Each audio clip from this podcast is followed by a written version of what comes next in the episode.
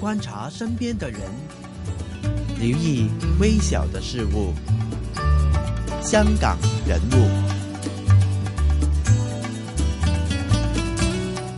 建筑在我们生活当中是不能分割的，比如说从小导致我们的家里面的设计到外面建筑物的外观，其实都跟建筑有关系。那我们今天非常的开心，请来三位建筑学系有关的人士坐来这边。我们第一位有请我们的香港大学建筑系助理教授欧辉，Hello，你好，Hello，Hello，另外我们还有两位非常年轻貌美又有型年轻的学生在这边。男生怎么形形容有型的？对，有型的学生在这边，就是建筑系研究生黄义阳。好，Hello，你好。还有建筑系研究生杨倩。好了，其实我想问一下，其实，呃，刚刚听到你们就是在麦后面聊天的时候呢，你们在这边快要做一个展览了，是不是？内容是什么东西呢？对，这个这个其实就是香港建筑师学会，呃呃，举办的一个一个。展览其实这今年是第二届了，它叫做呃竹字史的一个一个展览。嗯，那它是主要是把就香港的建筑师，呃九十位差不多有，就是集合在一起，就是每一个展出的单位做一些不同类型的艺术品。那当然其中是有主题的，它这个今年的主题叫做加减乘除，那加就是。一个家的家，家园的家，城就是城市的城，所以每一个呃展出的单位去做这个事情的时候，都是围绕着这个主题。那再套到香港来说，就是关于香港作为我们我们的家，香港作为一个城市，对于建筑师他们有什么看法？就是在这些艺术品里面去表达出来。所以里面也是包含了学生的作品，是不是？对对对，譬如说，就像我们的作品，其实其实不是我我一个人做的，其实是由二十位香港大学建筑系的同学呃一起去做的一个一个一个装置。这个教授教授他自己的那个展览就是一座模型堆起来的山，然后它里面总共就总共有大概四十多个模型，然后我们每一个人大概就做了两个模型放在里面，然后这个模型内容就是关于一个。一个想象中的一个 house，就你你希望你的家可以变成什么样子？就是这东西，因为没有要求说一定要被起出来，所以我们做可以做的稍微比较有想象力一点，然后比较抽象一点。重点就是表达我们对这个东西自己的一种一种观点跟一种看法，觉得这个东西应该是什么样子，而不是在现实生活中他被。他需要做一些妥协，就是没有妥协的情况下，这个东西可以最好是什么样子？可以简单说一下你家里面是怎么样子的呢？就是我做的那个，对啊，你做的那个啊，不是你现在住的那个，是说你做的那个。我做的那个不太好，对我做就是一个，就比较比较比较不是就是结构结构穿插出来，我做的是一个空间里面挖掘，嗯，就我一个很大的实体，然后我在里面挖一个洞。然后这个洞里面变成一个房间，然后另外地方再再掏了一个洞，然后不一样不一样的这些洞穴里面，它互相串联起来，变成一些就互相关联的空间，是是不是？比如说很像那个把风刀呢？哦，蜂巢很像很像它的，你可以解释一下。这里的那个是山洞的意思吗？就对，比较像比较像山洞山洞的，它比较比较类似于一种原始的空间概念。就是原始的空间概空间概念，初始的空间概念，就是人人类一开始就没有没有建筑这东西的，就是对对空间跟家的理解，就是从洞穴开始，洞穴空间，嗯空间连通到另外一个空间，嗯功能性的区分，嗯，就是一个比较比较早期一个想法，我重新再把它开发了一次。嗯，那你呢？请问一下。哦，其实我做的不是说是我理想的家，而是我根据我在香港自己有租房住四年，大概三年的经验，然后我就觉得香港房子其实是非常小的。我考虑的是比较现实一点的问题，并没有说很自由跟无限大的房间。然后我我的设计就基本上是让房间很小，但是它的功能会很集中，会很全面，可以满足到。一个一个人他平时生活的需要，那就把房间做的非常非常小，但是非常非常的紧凑，非常非常的高效。哎，请问一下，建筑是什么东西呢？其实它类型就是分成什么类类种的在里边呢？这个问题很大，建筑是什么？嗯嗯，建筑其实说的实际一点，就是一个一个能够保护你在里面就停留居住的一个空间，实际一点。嗯，但是如果你说抽象一点，其实它可以只是一种想东西的逻辑，一种架构，就是说你怎么去组织一个事情。其实，其实读建筑到最后有很多人他未必是做建筑，他、嗯他去做其他东西，可以是一种一种呃思考的方式，也可以。我爸妈其实都是建筑师，嗯。对，然后我就觉得非常有意思，因为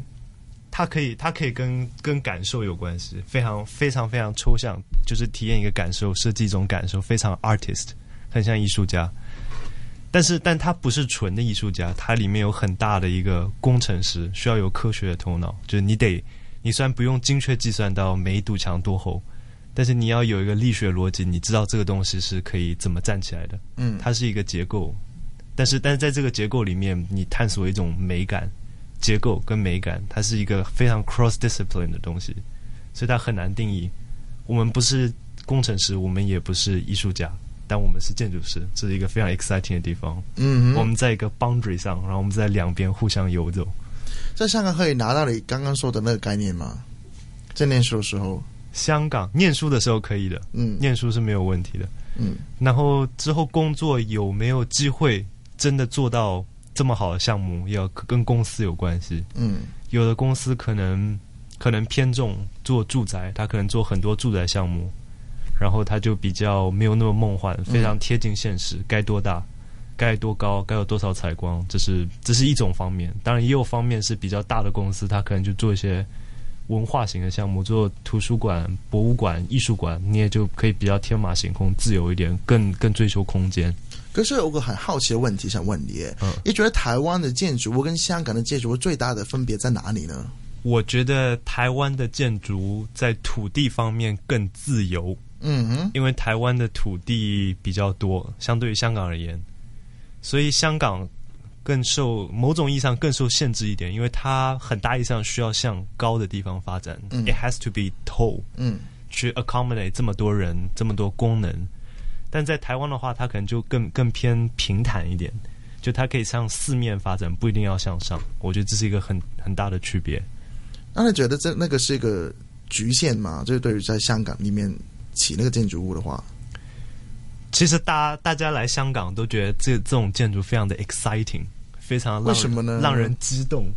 因为这因为这种这么高的密度，就是除了香港，差不多就是东京，嗯。就这个这个需要建筑师发挥很大的精力、非常大的头脑，才能设计出一个这么复杂精密的东西。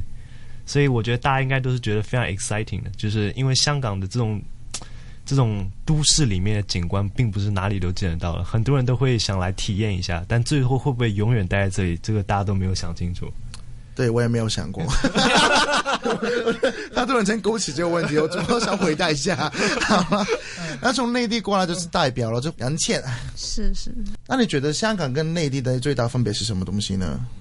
我觉得啊、从建筑的呃这个角度去看的话，香港的东西可能它更有设计感。嗯那内地的很多房子，它其实是一个很模式化的东西，很多东西它并不是说一个设计设计师或者一个公司去很好的根据他自己的场地，根据它的功能，去很好的考虑它应该怎么做，而是就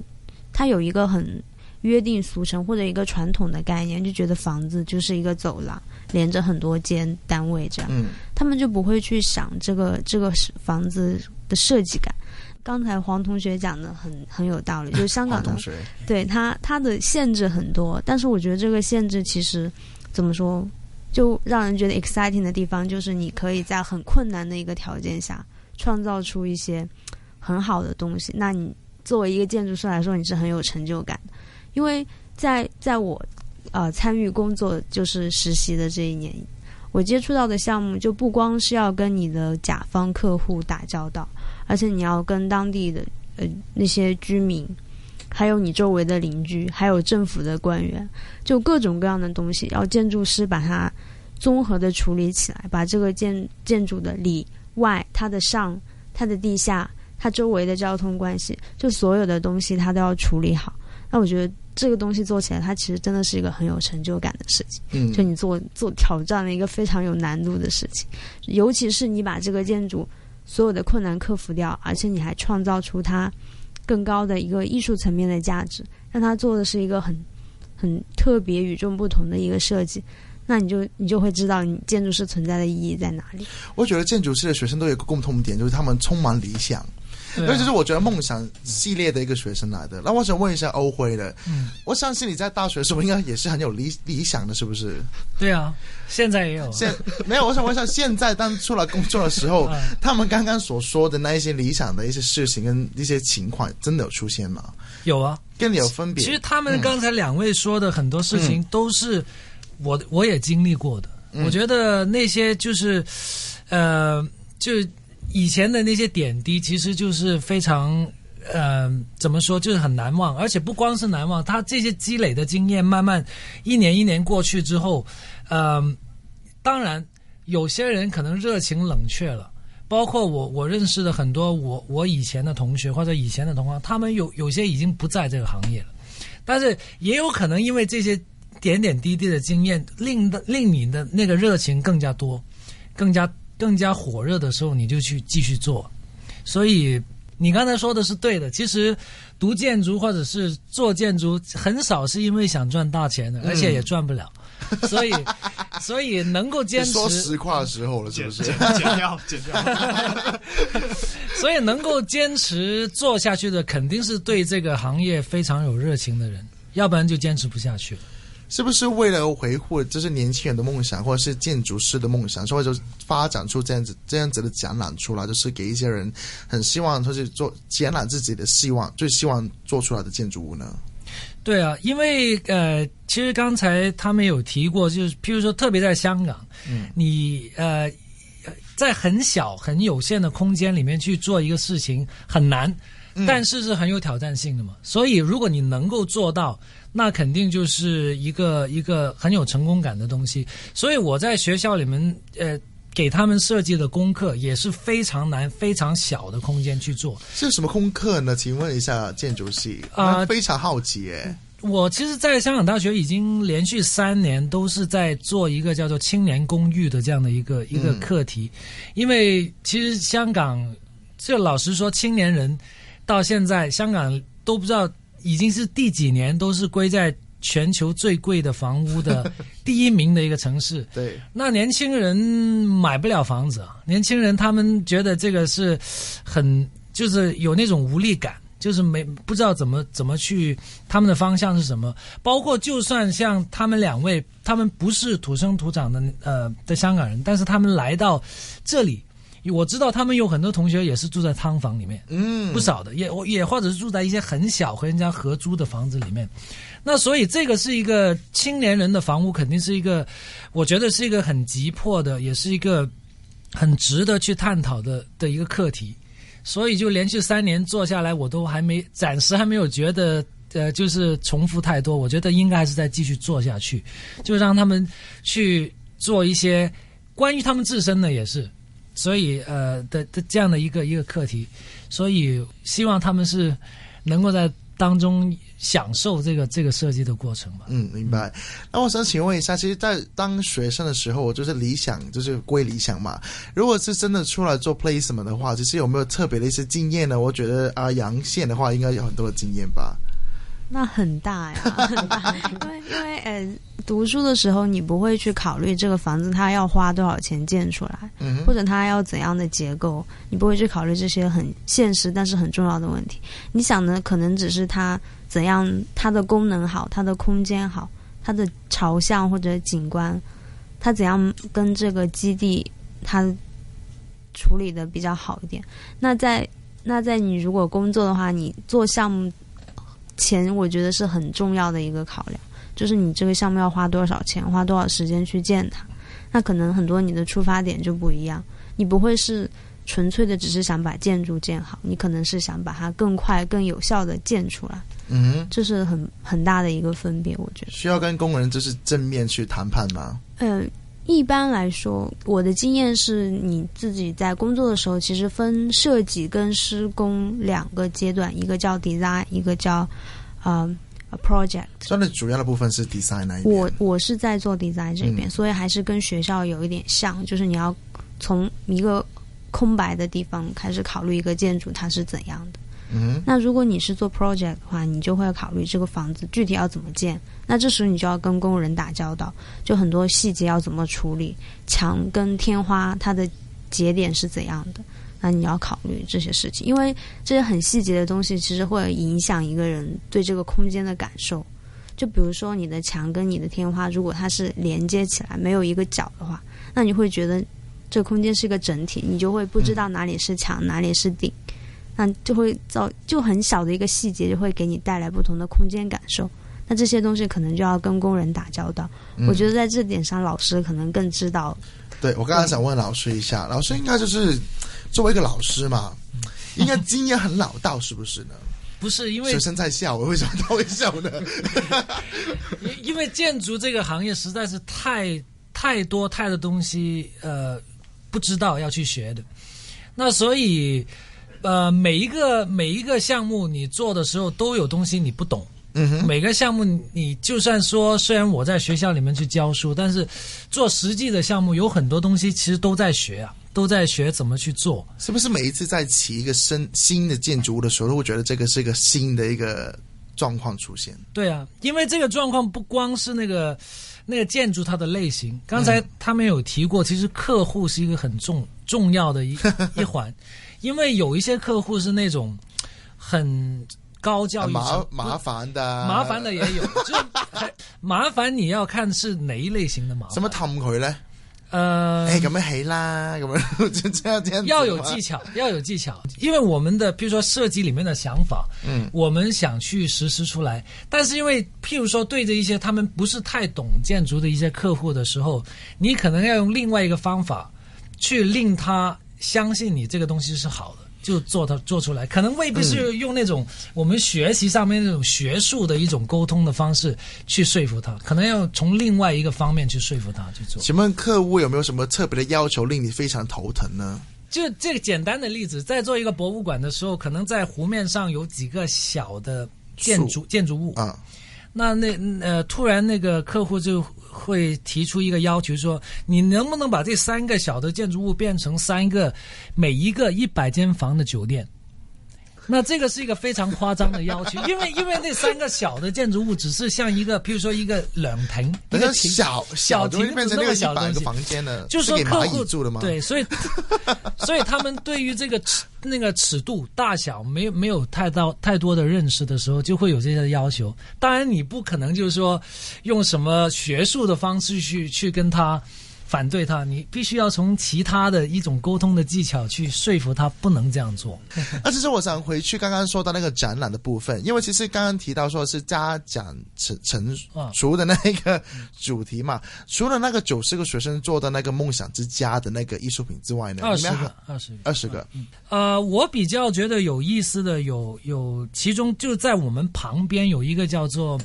它应该是叫做爱丽丝梦游梦游香江，香江香就是 Alice in Wonderland 那个那个是那个。Alice in Hong Kong，现在是不是？对，他就 他就把一些卡通那个那个人物，嗯就用呃那个 montage，就是就是那个拼贴的方法，就放在了香港的一个汤房里面，嗯就让人就，然后整个那个展品是一个碌嘎床。嗯就那个那个人必须要走到这个床的里面去看